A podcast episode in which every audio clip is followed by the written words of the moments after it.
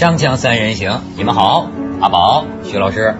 阿宝是超女迷啊，绝对。所以我要给你报告一个超女的新闻。请说。哎，我不了解这内情啊，我只是在报纸上看到武汉演唱会打起来了。嗯。就是说在后台，说是李宇春唱最后一个歌的时候，反正是他们超女组织者这方面的人说，说是那个后台的保安本来应该是维持秩序的。结果怎么就放进来好多那种要签名的人，几百人，然后当他们发生这个的这个意见冲突的时候，打了起来，说是这些保安呢，不是跟李宇春打是吧？啊，没，就打了这个超女这个所属的这个公司的这个人，好像是，然后后来说他们这个像保保护这个心肝宝贝儿一样保护这几个超女啊，赶快把他们扔上车。弄回酒店，引起一些骚乱不安。但是我挺纳闷，这个保安不是维持秩序的吗？怎么怎么打打起演唱会的组织者来了？前一阵子，呃，我不晓得这件事情是真的还是假，我也是听台湾的记者说的，因为台湾记者也在报道，就是周杰伦在东北。办演唱会的时候，也是发生过类似，比方说好像是公安还是武警打人的事情，可能就是他们，比方说他们让自己的家属进来签名合照，但你知道工作人员他们一定是说不行，我们不做工作以外额外的事情。可是呢，他们可能这一辈子也就这么一次机会见到周杰伦或者是超女，他们就觉得说那不行，我怎么能那白白放你走？所以两边就僵持不下。那个时候我还听说谣传有女的工作人员被打到流产。啊，嗯，我听我是听台湾的记者这样说的，那事实我没有去去验证这件事情。可是，呃，其实这样子的事情在演艺圈常常听到，我一点都不觉得奇怪，因为。我自己都曾经遇到过，当然我不是那种特特别签名，结果你的不是不是不敢，我不敢不签，我真的不敢不签，因为那天怎么样，我去参加一个录影，然后呢录完影之后呢，到了后台，因为观众要散场嘛，那散场之后，其实主办单位也挺用心的，就是有安排一些，呃，我不晓得他们是属于保安人员，还是真的他们是有公职在身的这些人，帮我们维持现场的秩序。但是当天的情况是这样子，他们就是把门反锁了，他们自己就先在里面。然后就跟我说，不如我们来拍个照吧。然后呢，我 然后我的经纪人 对，然后我们经纪人我经纪人看着我，他意其他的意思就是说，我们可以不拍，因为其实这这都是额外的事情。我想想，他说那就拍吧，不拍走不了，那怎么办呢？我其实心里非常害怕，因为你说我们一个公司。我们去做宣传能带多少人去？我们自己也走不出去。我们其实是非常依赖这些保保保安的朋友们的。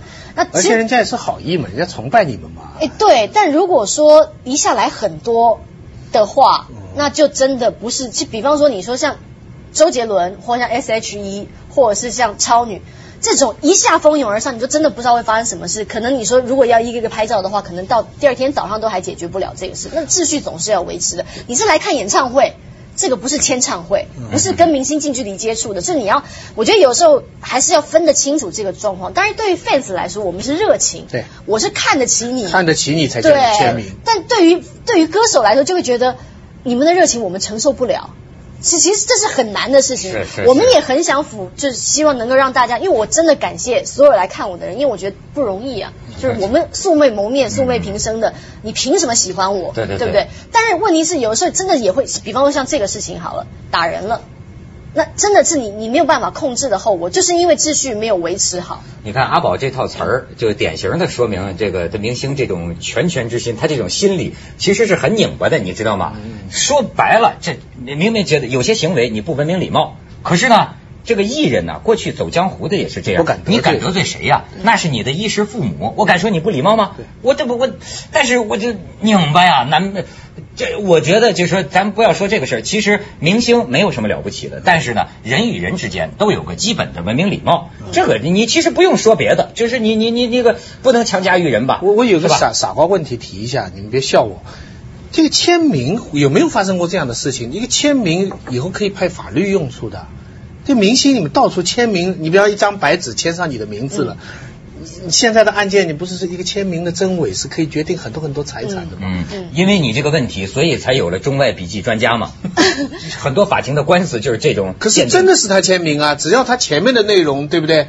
呃呃，打印的，他后面是他的签名，这个文件其实就有效的。所以有的艺人会比较小心，比方说他们在申请银行户口的时候，他的公众签名跟那个签名不一样。不一样，他的公众签名是设计过的。啊，对，我明白。你比如说，咱要是哪天挤到人群里哈，拿一个鞋啊，这个阿宝欠我一百万块钱，就留一空白，加点签名一打子，阿宝嚓就签了，这不是打了一借据？对他不是他叫你先签名，然后他上面写再上去，你怎么知道？像空白支票一样嘛。可是可是你说我像我在中国遇到这些事情，真的觉得很难。比方说呃，像我们在台湾或在香港办活动的时候，我们就会规定我们只签，然后只签 CD 或者只签书。可是，在内地你也知道，你谁你谁知道你会在哪里遇到什么你的歌迷？他们就随便拿了一张纸来给你签了，你知道吗？你明明知道这张纸他们拿回去家以后不晓得会放在哪里，但他们已经很热情跟你说不会，我们回去一定裱起来。那你是要签呢还是不签呢？那这边我也跟所有的这个观众朋友讲，千万不要拿钞票。因为你从身上找不到东西给人家签，你就拿钞票给人家签，这是有毁损国币的这个罪名，或者是会有影响的。是，反正打架呀是很不文明礼貌的行为。超女现在很红了是吧？对，演唱费很高了是吧？呃，对对，那那那钱很多了。哎，阿宝，这讲讲正题儿，你听说还跟超女接触了一把是吗？你是羡慕我有一首，我不羡慕你。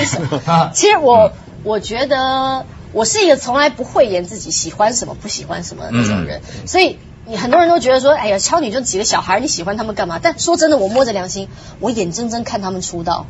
就你有什么机会眼睁睁的看着一个人从什么都不是，然后变成现在？你像看李宇春能上 Time Magazine 的封面。那真的是，他就花了几个月的时间就做到了，可能我们这一辈子都做不到的事情。他上 Time Magazine 封面是因为中国人很多人像你这样喜欢他，所以美国人才把他上封面，并不是因为他自己有什么。当然，他已经有他的个人魅力嘛，他才能够达到今天的这一步。如果说，比方说他歌唱的很差，舞跳的很丑，人长得很糟，人品非常的不行，那你说大家也不是瞎子，也不可能这么几百万条短讯这样支持他。那我比较担心，因为我为什么会担心？是因为你说这是一个大社会环境的现象，我管不着，因为我毕竟也只是一个小老百姓。我就算投票，最多一个手机只能投十五票。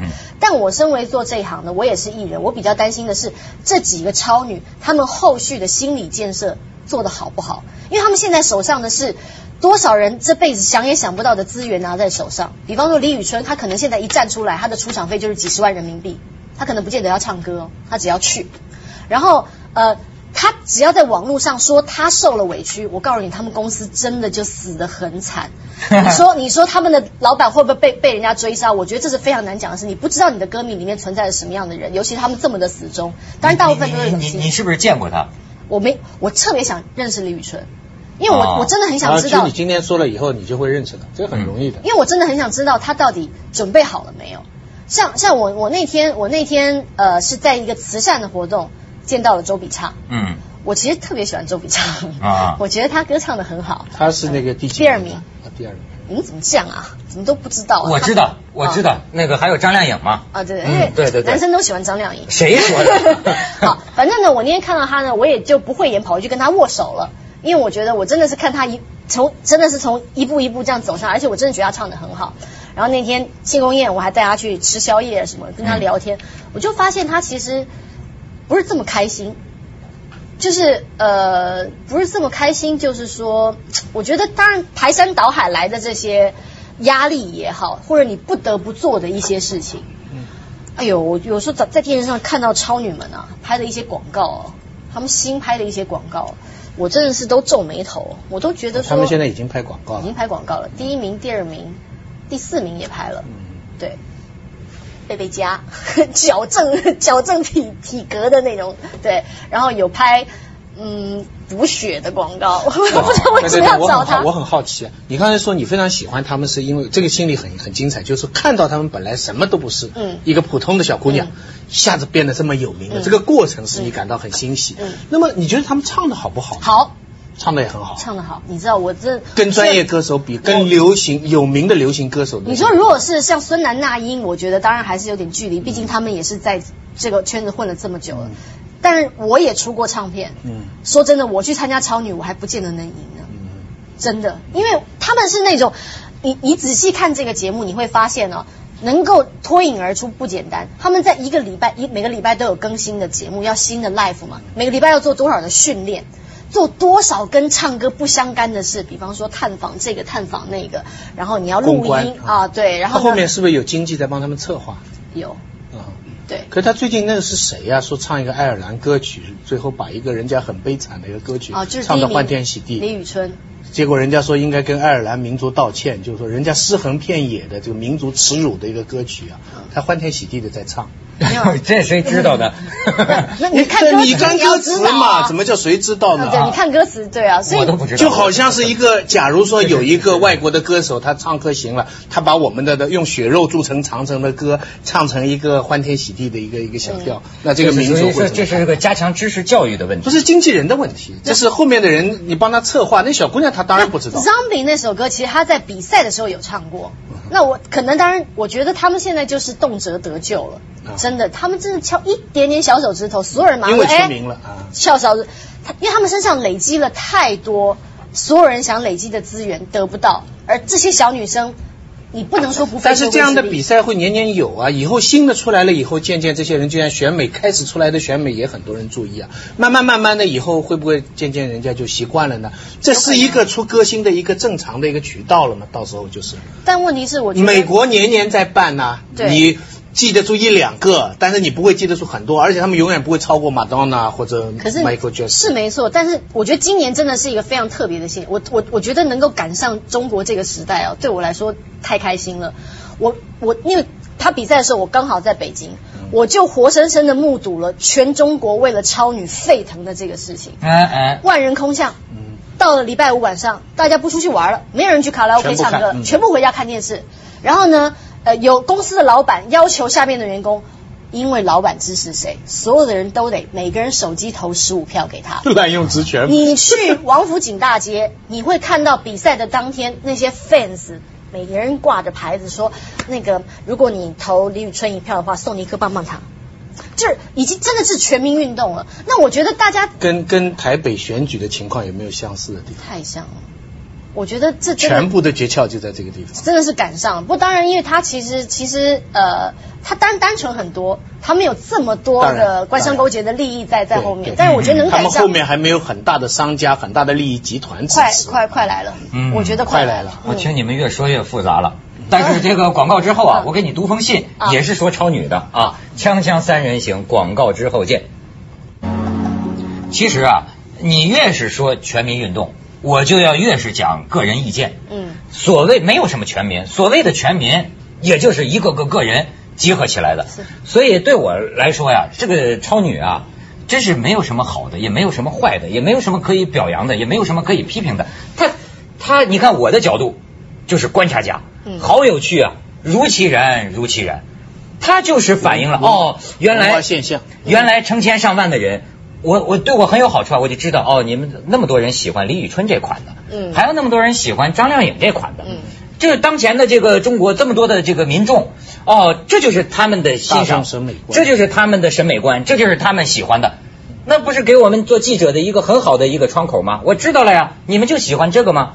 知道了，没有什么好，也没有什么坏，就是。如其然，台台湾人喜欢林志玲的，很关心她胸部的问题。就好比李宇春就不存在这个问题。你美国，你美国选出小布什当总统，对我来说没有什么好的，也没有什么坏的，只是让我知道，哦，原来有一半以上的民众啊，你们就是喜欢这样的。一半多一点点，它很有趣，你帮助你了解这些人，你知道吧？所以呢，也你像不同的人也有一个个人的意见。咱们主编这个邹雨天最近在博客挺火的，爱上博客。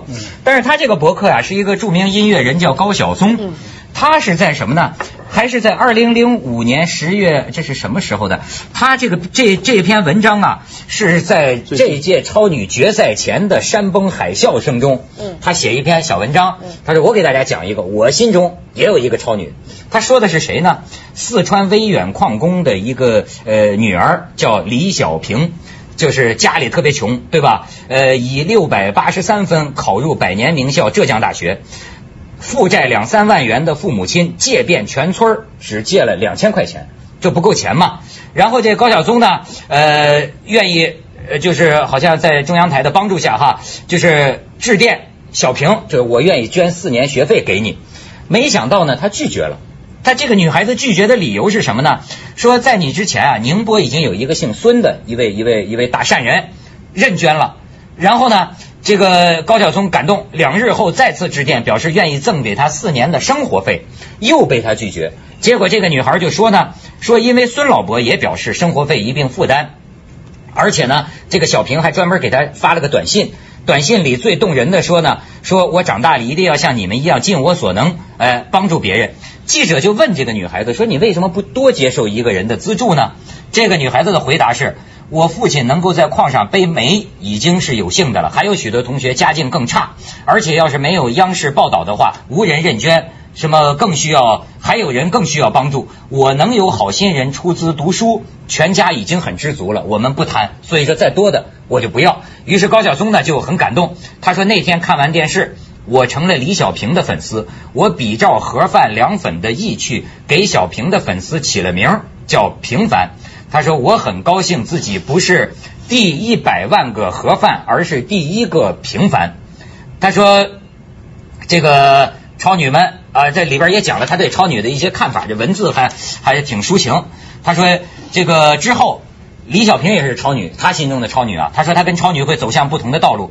李小平要去学制药，要让更多的穷人看得起病；超女们要去挂牌卖票，行走江湖，要让更多的人呃高的呃高兴起来。希望他们都能一路走好，这都是美好祝愿嘛。然后他说李小平让我学到了很多，超女们，尤其是围绕超女风暴周边的种种种种，也让我学到了很多。比如我一直热爱且无数次讴歌的蔚蓝大海，一旦发生海啸后带来了多少垃圾和狼藉。比如从罗马决斗场到超女 PK 台，数千年来我们最喜爱的娱乐方式依然是近距离观看人与人互见血泪。比如以全班同学每周评选一至二名落后生的方式，由一群熟人淘汰你，这简直是在让小女孩们比赛人际关系。比如黄河以北的广大中国，竟然是不产女歌手的。比如在媒体轰炸和短信扫射下，整个音乐圈集体失语（括号献媚的除外）。全没了当年持剑四顾、眉宇苍茫的呐喊，甚至没有了不久前冒着二零零二年的第一场鹅毛大雪批评刀郎的勇气。端的是怜香惜玉，员外遍地。超女们没错，主办方也没有错，商人们更是天经地义。他们只是在已经满身铜锈的兵马俑胸前增加了一枚花香扑鼻的纯铜勋章而已。反正他最后就说哈，这个超女们。在一个没有灯塔的年代，希望你们点亮心灯，以梦为马，热爱音乐，歌唱美好。这个行业有许多丑恶，但也有一些生生不息的追求，被一代代真正的音乐家坚持下来，坚持下去。还说小平，你是我心中真正的超女，你好好去浙大读书学习制药，我们会为了你们好好做音乐。海啸还会再来，还会退去，我们清理垃圾，坚守家园，直到被彻底淹没。挺抒情的文字啊，所以我看这篇文章的时候，我为什么会说我特别关心那几个超女的心理状况？嗯，就是因为呃，你说小平，我觉得小平是一个心理素质特别好的女孩子，就是她并不会因为她已经得到了大家关心的目光，她就觉得哎飘飘然了，或者是说哎呀，那我就可以过特别好的日子了，或者说我现在就可以买什么买什么，她反而想的是我得到这个资源，我就要有能力帮助更多的人。那相反的，这些超级女生，不管她们是从哪一个环境的家里来的，她们是有苦过来，是没苦过来的。我特别关心的是，她们得到这么多资源之后，她们能够用在对的地方吗？当然，很多事情不是她们能够控制的，因为她们有公司背后有。但我想，她们能够经过这么多关上来，她们的心理素质应该也不差。对不对？他们后来有很多表演的环节，都需要做很多适应的嘛。如果心理素质差，他们可能够强壮去面对商业社会，但问题是这个这个强壮是好的强壮还是不好的强壮？如果你就是你说我红了，我就可以为所欲为的，不是？这是后面的这个这个经纪人把握的事情，他们的责任就是表演。他要他要一直进入这个表演状况，那就行了嘛。反正这个一入侯门深似海，绝对。我说这个猴是猴啊，这娱乐圈我看就跟猴山似的，所以一入侯门深似海。锵锵三人行广告之后，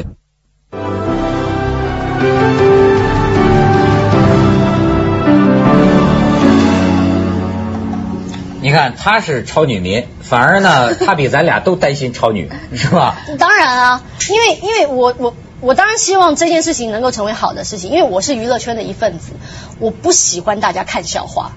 因为这件事情其实让大家花了很多心力在关注娱乐圈。那如果说这件事情能够成为一件好事，能够让大家觉得说只要我努力，想唱就唱，嗯，这个这个这个想法其实是挺好的。就只要你你有你有才华，你你你努力够了，不管你是什么样出身的人，你都有机会成为大家心目当中的超级女生。我觉得这是 OK 的。但如果这个这个范例挺好的，它是娱乐圈是一件好的事情，也不管它在民主进程当中会有什么意义。但是我另外一个想法就是，对于音乐界的人会怎么样呢？就假如说你是一个有志于音乐的，我纯粹音乐的一个人。你现在面对这么一种现象以后，就像他刚才讲这个音乐界的失语啊，这个失语后面的心理又是怎么样的？我至少知道一些我认识的音乐一一些音音乐人的看法，他们觉得超女这事儿跟音乐没什么关系，就娱乐界，就是没错没错，大众综艺娱乐节目，连你导演也是说嘛，大家来唱歌，评出最好的，对吧？他们认为这个跟音乐没有什么关关系，不，也就也就是说，你说什么李宇春唱的好或者唱的不好，其实是在一个你个人。喜欢还是不喜欢？但是对他们来说，他们觉得这跟我们有什么关系？这说是这样说了，但是你知道音乐界也有有的是纯纯粹的，比方说很雅的，但也有些是走流行乐曲的路线的。我也要组个乐队的，我将来也要，我也希望有越来越多的听众的。那么这种情况下，超女这种现象对他们说完全没有影响吧？我我我觉得一定会有不平衡，但我想说的是，演艺圈这条路很长。谁会赢到最后？你真的不知道。对，谁是笑到最后的人？你真的不知道。谁活着谁就。